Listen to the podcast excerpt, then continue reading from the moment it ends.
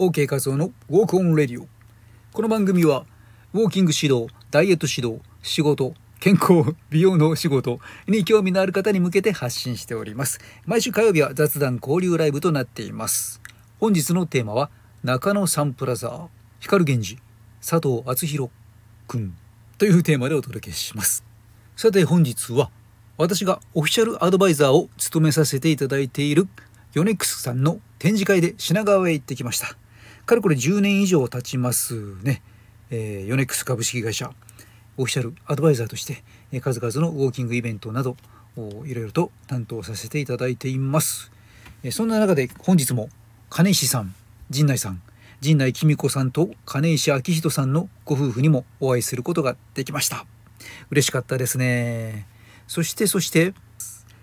まあ、ユニックスのね、社員の皆さん、それから全国のショップの方たちもね、えどこどこでイベントを担当した方ですとかね、そういう方でたくさん来てくださっていて、なんだか同窓会に出席しているような感覚で、とても楽しかったです。もう久しぶりにね、写真撮影とか握手も求められたりして、えー、久しぶりだったので、ちょっぴり嬉しかったです。えー、というわけで、ま、ちなみに金石さんは、えー身長196センチなんですよね。はい。えー、196センチ。196センチといえば、ドゥエイン・ジョンソンですよね。あのドゥエイン・ジョンソンと同じ身長ということなんですよね。金石さんはちなみに62歳ですが、ドゥエイン・ジョンソンは51歳ということで、そして、ホームタウンはフロリダ州のマイアミということで、ちなみにあの、ドウェイン・ジョンソン、えー、おじいちゃんもお父さんも皆プロレスラー、名プロレスラーだったということで、まあ、ザ・ロックというね、別名で、えー、彼自身も、えー、第3世のプロレスラーとして、3世だってルファーン3世の世界ですよね。プロレスラー第3世、ご存知でしたか？ドゥイン・ジョンソン。まあ、そんなこんなで、えー、本題に入りますが、えー、1973年の6月1日オープンした中野サンプラザホール。ご存知の方いらっしゃいますかね？コンサートで行ったとか、何か会議で使ったとか、東京の中野にあります。ここはホール以外にも結婚式場があったりとか、セミナールームとか、あとはボーリング場もあったりとかね。結構穴場としては、実はあそこの最上階にレストランがあるんですけれど、ここがあの、まあ、ホテルレベルのもちろん洋食とか懐石料理とかいただけるレストランなんですけれど、価格が庶民的な価格になっているということで、結構実は穴場だったりしたんですよね。うん、ちょっとリッチに行きたいな。でも、お金はそんなにないなっていう時なんかにもね、えー、チョイスできるような場所でした。そのメインのホールが、あ大体、大体というかね、メインのホールの客席ですね。最大客席数としては2222席を誇っているコンサートホールがあったんですよね。ちょっと洒落てますよね。2222ですね。2222席。狙狙ったんでしょうかね。えー、まあそんなね、大きなホールもあったりします。で、実は私は、18歳から15年間ほどですね、東京都の練馬区のエコタ、ちょっとややこしいんですけど、あの、中野にもね、エコタってあったりするんですけど、僕練馬区の方のエコタの駅に住んでいましてね、東長崎、エゴタ桜台、えー、西武池袋線沿いのエゴタに、え住んでいまして、え、ちょうどそこからまあ電車ですとね、一度池袋に出て、出て新宿に行きとか、あと大江戸線というのがね、開通した時は直接、新エコだから新宿に出て、えー、まあ、新宿からすぐの、ね、長野駅、非常によく通っていました。まあ、とにかくあの、駅前の商店街がね、有名ですごい面白かったりとか、レインボーソフトクリームなんていうのもありましたね。30センチぐらいあるような大きなソフトクリーム。ね、全部食べたらお腹壊しましたけどね。えー、まあそんなこともあったりして、非常に面白い商店街があり、あと知人が多く住んでいたりとか、まあ芸術関係の仲間も多くそこに好んで住んでいたりとか、あとスポーツクラブがあってね、そこにウォーキングのイベントの講師として通っていたこともあったりとか、うん、そんなこんなで、あとは、えー、電車で行くとちょっとこの字型に大回りになるので、直接、えー、まっすぐにスポーンと自転車で行ったりもね、していました。まあ、そんな思い出の街、えー、この中野のシンボルマーク的な存在でもあった中野サンプラザが2023年の7月2日をもって、おとといですね、50年の歴史に幕を下ろしました。ということで、ちょっとね、懐かしいなと思って今回のテーマにしました。ここではもうね、ポップスからロックからミュージカル、本当にもういろいろ音楽の聖地として、え様々なコンサート、ライブイベント、なんかね、音楽のイベントなんかも開催されていました。で、今年はちなみに、えー、もう最後だということで、5月から50年の歴史の集大成となるさよなら中野サンプラザ音楽祭ということで、なんと2ヶ月間にわたってですね、えー、そんな音楽祭が催されていたんですよね。いろいろな方が集まってきていた。中で、えー、この中野サンプラザの、まあ、特にね、この縁のあるアーティスト、ね、各ジャンルのトップアーティストたちが、えー、集まってライブがずっと行われていたんですよね。まあ、本当にたくさんのいろんなジャンルのライブが、コンサートが行われていた会場でした。が、実は、この中には、私、OK 画像が出演していたコンサートも入っているんですね。コンサートやっていたんですか？というわけではなくてですね、歌っていません。踊っていました。元気だった時踊っていました。ね、あとは当時、エステティシャンの仕事を実は珍しかったですけどね、当時男性としては。男性エステティシャンなんかの仕事もしていたりしてたりとか、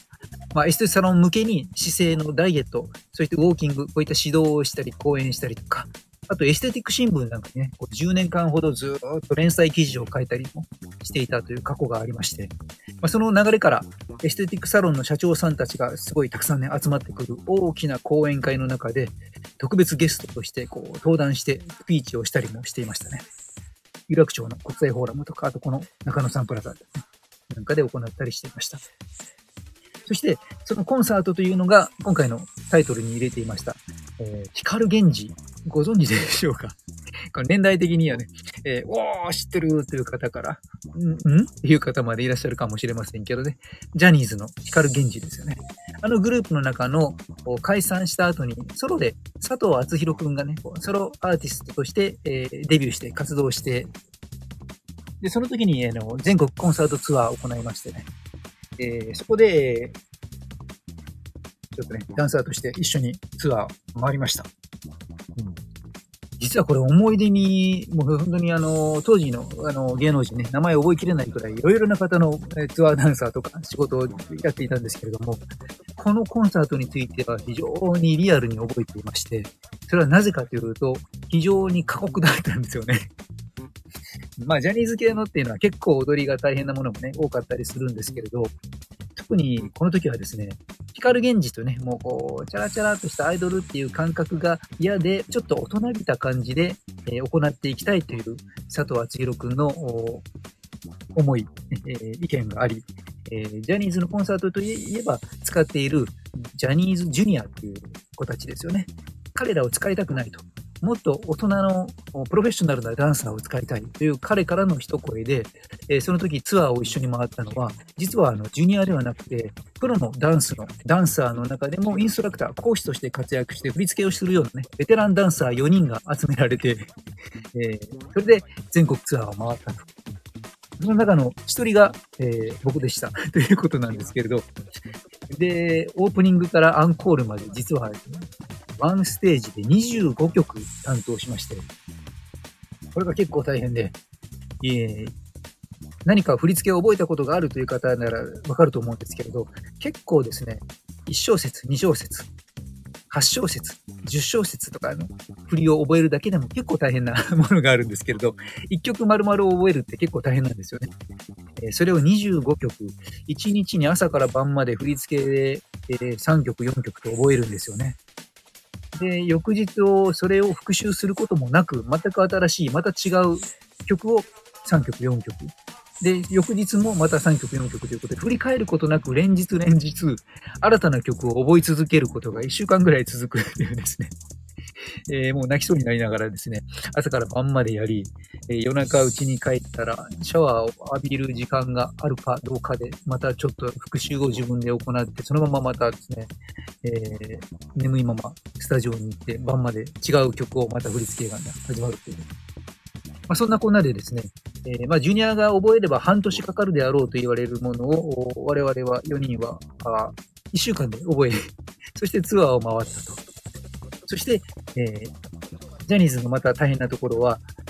1会場、1公演ではなくてですね、1会場で2ステージあったり、3ステージあったりとか、ね、え元気なんですよね。えー、タレントも若くて元気だし、ファンの皆さんも若くて元気ということでですね、それで、えー、ファイナルツアーの最終日の中野サンプラザで行った時には、なんと、4ステージということでね、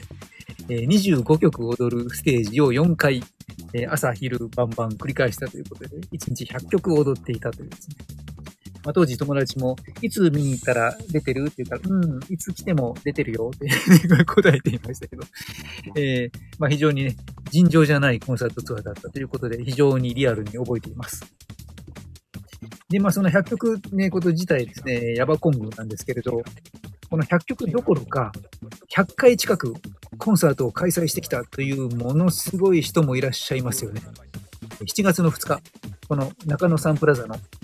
あ、フェスタさん、こんばんは。こんばんは、フェスタさん。はい。今日はですね、ちょっと、品川区ね、ちょっとヨネックス絡みで出かけていて、今回も金石さんと陣内さんのね、お二人にもお会いできたりして、えー、ラッキーな一日でした。そして中野サンプラザがね、閉館してしまったので、それにまつわる思い出なんかをね、ちょっと話をしたりしてました。結構講演活動とかでもこう使った場所なんですよね。で、締めは、この、あつくんのコンサートツアーでね、えー、出演をして、えー、思い出がありました。うん、で、山下達郎さんね、えー、に関しては、100回近くここでコンサートをやっていたそうですよね。そして、まあ、閉館の、閉館式にはもちろん、あの方もいらっしゃったそうです。中野サンプラザといえば、中野サンプラザといえば、えー、サンプラザ中野くんですね。もう芸名がそのまま、えー、よくあの、サンプラザ中野さんが出てきた手前、もう中野サンプラザなのか、サンプラザ中野なんだからですね、本当の名前がどちらなのか、いつも毎回わからなくなって混乱してしまうという、感じでしたけど。はい。えーまあ、ちなみにサンプラザ中野さんは、芸能、芸名で、この芸名で40年今迎えているそうですね。まあ、そんなこんなで、今日はですね、ちょっと、お、フェスタさん、よく、フォーリングスのコンサート、ミュージカル見に行きました。寂しいですね。あ、そうなんですね。うん、あのね、面白い独特の形をした中野サンプラザ。はい。うんうんうん、たくさんいろいろコンサートやってましたよね。はい。まあ、ちなみに、あの、なくなっちゃってどうなるのかなって気になりますよね。なくなると大きな空間が。ちなみに、またできるそうです。また。はい。あの、中野サンプラザが復活するようですね。計画としては。新しいサンプラザ。まあ、名前はね、どうなのかわかりませんけれども、えー、目指してるのは5年後だそうです。2028年ということで、結構早い感じですかね。うんえーまあ、ちなみにそこのエリアには今度は住居も入るみたいですね。住んじゃうとどんな感じでしょうか。ね。住居、そしてホテル、さらに新しいホールとか、いろいろなものが入る施設として、また再び、野村不動産を中心にして開発が今進められているということで、えー、まあ、出来上がり、開業が5年後、2028年を予定しているということです。うん。ですね、今度はね、最初のコンサートは、どなたが幕開けを飾るんでしょうかね。楽しみですね。はい。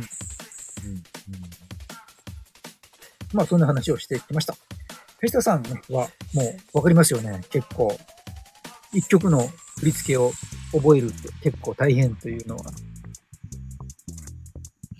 うん。まあ、振りなんかもね、振り覚えの早い人、遅い人、いろいろいますけどね。あとは、あの、ずーっとやっていると、ね、やっぱり、あの、覚える位置は早くなっていきますよね。あ、フェスタさん、はい。そうですよね。うん。結局、まあ、新しいフリーというものも出てきますけども、新しいフリーでフリーであれば、まあ、覚えなくてもフリーでね、自分のフィーリングで動けばいいので、何の問題もないんですけれどもね。こう、何人かで揃えるとか、同じ振りを覚えるとか、となってくると、結構、すべてがやったことのないジャンル、えー、したことのないような動きで一曲を覚える。これはすっごいしんどいですよね。うん。でも、えー、知っているステップ、知っている動き、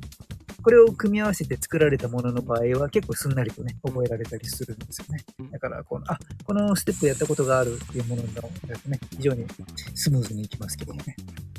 なので、えー、年数をね、こう重ねれば重ねるほど経験した動きというものが増えてくるので、振る覚えもね、だんだん速くなっていったりもしていきます。結構このスタンド FM でもね、現役のダンサーさんとかもね、結構あの放送を開いて今ね、話してる人が、ね、今、何人か、えー、見受けてますね。うん。現役の元気なダンサーたちです。うん、いいですね。はい。えー、というわけでですね、えー、今日はそんなお話をしてきました。あとは今日ちょっと午前中、実体験の中でですね、脊柱管の、背骨の変形、えー、狭窄症とか、ヘルニア、椎間板の潰れとか、えー、あとは横にね、側腕症とか、滑り症とか、あと東京都の名医の話とか、新技術とかですね、脇腹からちょっと切開していって、椎間板修理していく方法とかですね、ちょっといろいろマニアックなあ話をね、いろいろ、聞いたりもしていました。まあ、そんなお話も もし興味ある方いらっしゃれば、また機会改めてね、えー、取り上げてみたい、見たりしてみたいかと思います。はい。というわけで本日はですね、えー、サンプラザ、中野サンプラザにまつわって、えー、過去の出演経験なんかを交えてお話をしてみました。え火曜日のこの時間のライブの他には、あと、え木曜日、金曜日、今、朝7時から収録放送を配信するようにしていますので、よろしければ今週もそちらをお聴きください。まだ収録していないのでね、テーマちょっとわかりませんけども、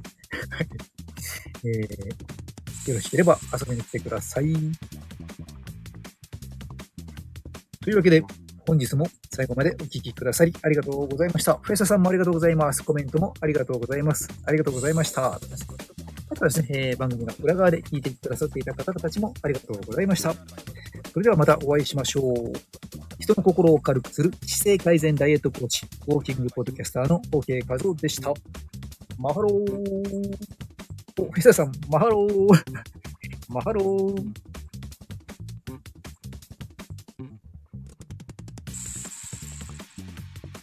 あ、レフリーありがとうございます。